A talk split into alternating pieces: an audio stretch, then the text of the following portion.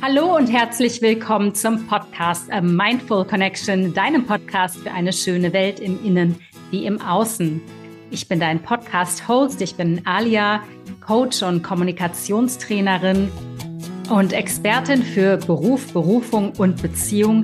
Und heute widme ich mich einem ganz neuen Feld. Und zwar geht es heute um das Thema Beruf, Schrägstrich Berufung. Vielleicht fragst du dich, warum das Thema Beruf, Berufung eigentlich so heiß ist. Arbeit ist für mich keine Arbeit, sondern Arbeit ist dein Wirken, dein schöpferischer Ausdruck in der Welt. Und für deine innere Zufriedenheit, für deine Ausgeglichenheit und für deine Balance ist es fundamental wichtig, zumindest meiner Ansicht nach, wenn man einen Job macht, der nicht nur ein Job ist, um Geld zu verdienen, sondern wenn man einen Job macht, indem man sein volles Potenzial, seine vollen Stärken ausleben und ausdrücken kann.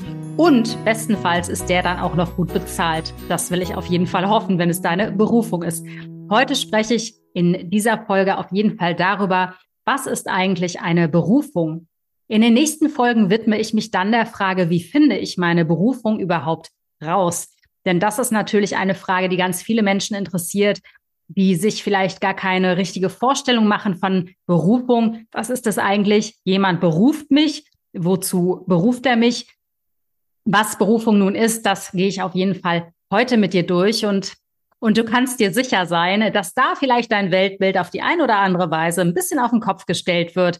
Insofern wünsche ich dir jetzt ganz viel Spaß beim Zuhören. Mach's dir gemütlich und hinterlass mir gerne eine 5-Sterne-Bewertung auf Spotify oder bei iTunes oder auf welchem Kanal du mir lauschst. Ich freue mich sehr darüber, denn deine Stimme zählt. Insofern bitte ich dich von Herzen, mir eine wundervolle Wertung zu geben. Danke dir.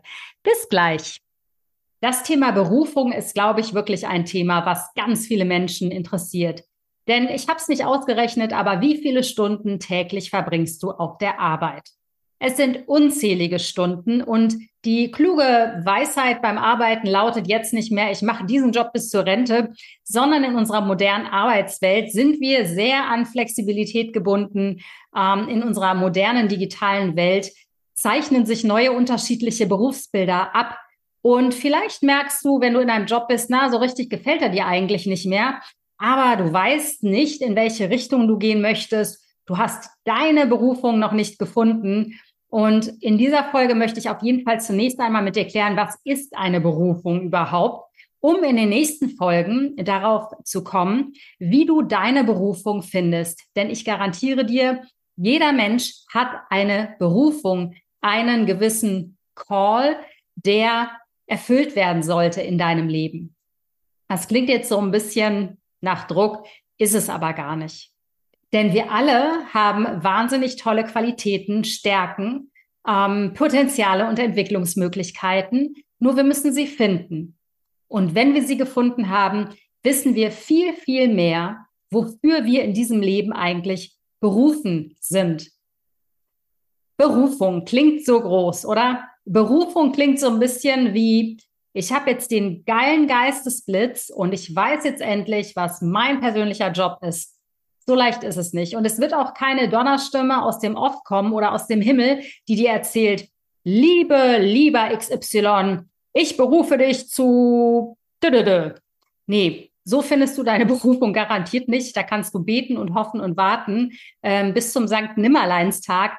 Eine Berufung findet dich tatsächlich nicht einfach so. Es kann sein, dass du langsam erst in deine Berufung reinwächst.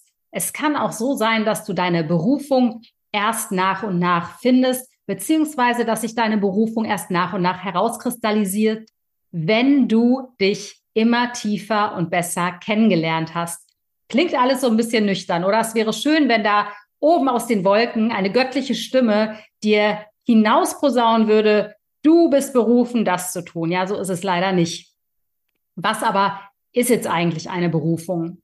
Arbeit ist für mich persönlich unser Wirken, unser schöpferischer Ausdruck in der Welt. Ich liebe es zu arbeiten.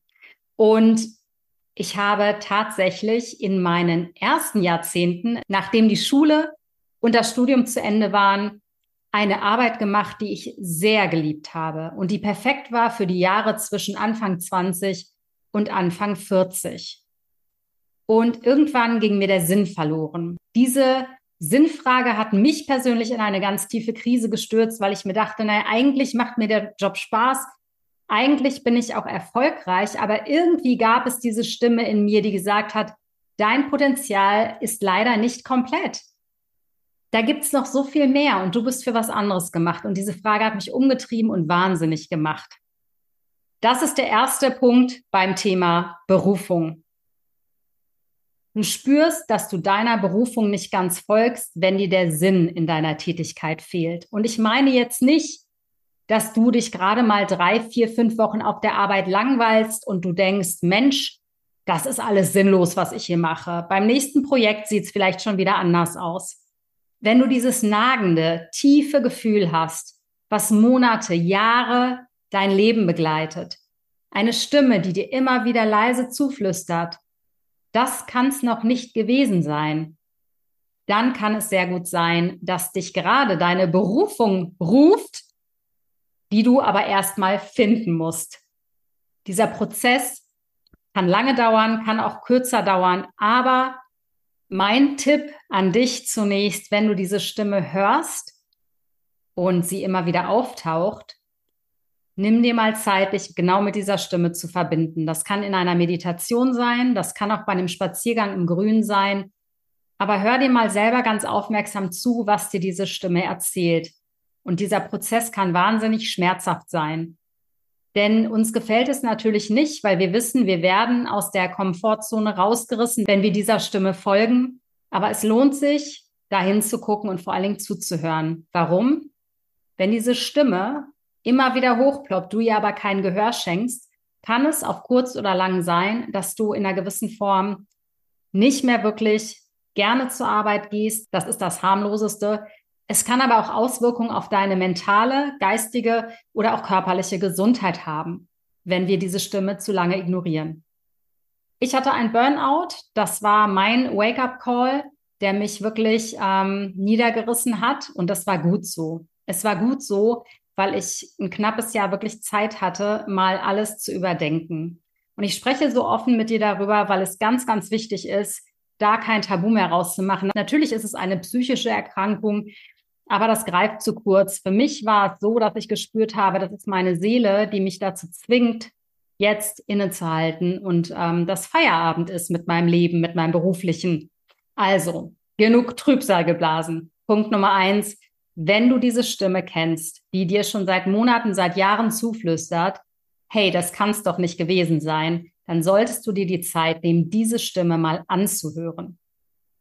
Punkt Nummer zwei, woran du merkst, dass du gerade nicht deiner Berufung folgst, ist, wenn dir schon seit längerem, und ich meine wieder über Monate, über Jahre, deine Arbeit keine richtige Freude mehr bereitet. Wenn du Dienst nach Vorschrift machst, wenn du merkst, da ist dieses innere Feuer einfach nicht mehr da, vielleicht hast du es auch noch nie auf deiner Arbeit gespürt, dann lohnt es sich auch, nach innen zu gehen und sich mal zu überlegen, ist es wirklich die Tätigkeit, die ich weitermachen möchte? Oder wartet da nicht doch vielleicht noch irgendwas anderes? Das Merkmal Nummer drei, woran du erkennst, warum du nicht deiner Berufung folgst, ist, wenn du nicht auf deine Arbeit in den Flow kommst.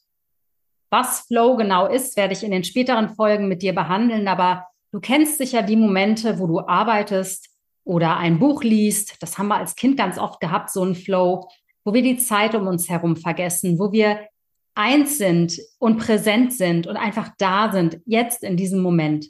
Das ist, wenn dein Gehirn in den Flow-Zustand kommt. Und das ist ein wundervoller, verspielter, offener, neugieriger Zustand, der großartig ist durch unsere moderne Welt, durch die ganzen Ablenkungen über Social Media und übers Internet, haben wir nach und nach verlernt, in diesen Flow-Zustand zu kommen, weil wir nicht mehr kontinuierlich am Stück arbeiten. Es ist eine Riesengefahr. Aber nichtsdestotrotz, wenn du spürst, dass du auf deiner Arbeit diese Flow-Zustände gar nicht hast, ist es für mich immer ein ganz wichtiger Hinweis zu merken, also irgendwie bin ich ablenkbar. Irgendwie bin ich nicht in diesem Glücksmodus, in diesem kreativen Erschaffungs-, Schöpferin-Modus, der eigentlich in deiner Arbeit da sein müsste. Nicht immer. Manchmal ist Arbeit auch Monotonie. Ich möchte jetzt dir hier keine Flöhe ins Ohr setzen und so tun, als wäre Arbeit immer nur Jux und Dollerei und man müsste ständig im Flow sein. Das ist natürlich Quatsch. Aber wenn du merkst, dass dich die Arbeit eher belastet, dass du diese kreativen Zustände nicht mehr hast, dass du keine Leidenschaft mehr in deine Arbeit reinbringst, dass dir irgendwie dieses Feuer, was vielleicht am Anfang da war oder vielleicht nie da war, einfach fehlt beziehungsweise gar nicht vorhanden ist, dann lohnt es sich auch nochmal darüber nachzudenken, ob du nicht vielleicht an deiner Berufung komplett vorbeilebst. Und das ist einfach bescheuert, weil wir werden, bis wir 67 sind, mit unserer Arbeit konfrontiert sein.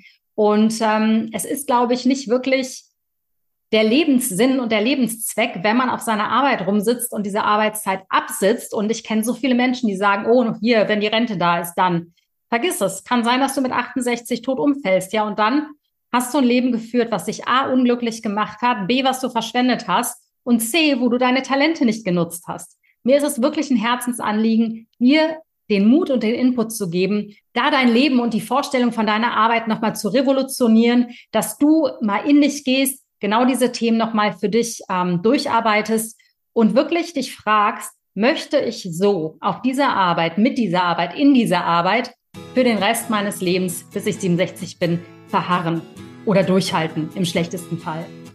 Falls nicht, kann ich dich nur ermutigen, höre in die nächsten Folgen rein, denn da gebe ich dir ganz konkrete Tipps. Zum einen, wie konkret man eine Berufung herausfindet und vor allen Dingen, wie man eine Berufung nach und nach angeht. Denn ich habe mittlerweile, kann ich sagen, ein bisschen so meinen Lebenszweck gefunden. Ich bin aus der Medienbranche ausgestiegen und ähm, stelle mein berufliches Tätigkeitsfeld seit zwei Jahren um.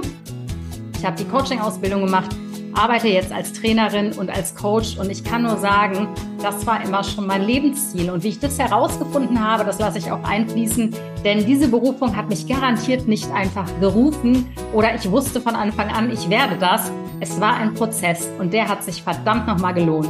Und das wünsche ich dir auch. In diesem Sinne, ich freue mich sehr auf dich nächste Woche.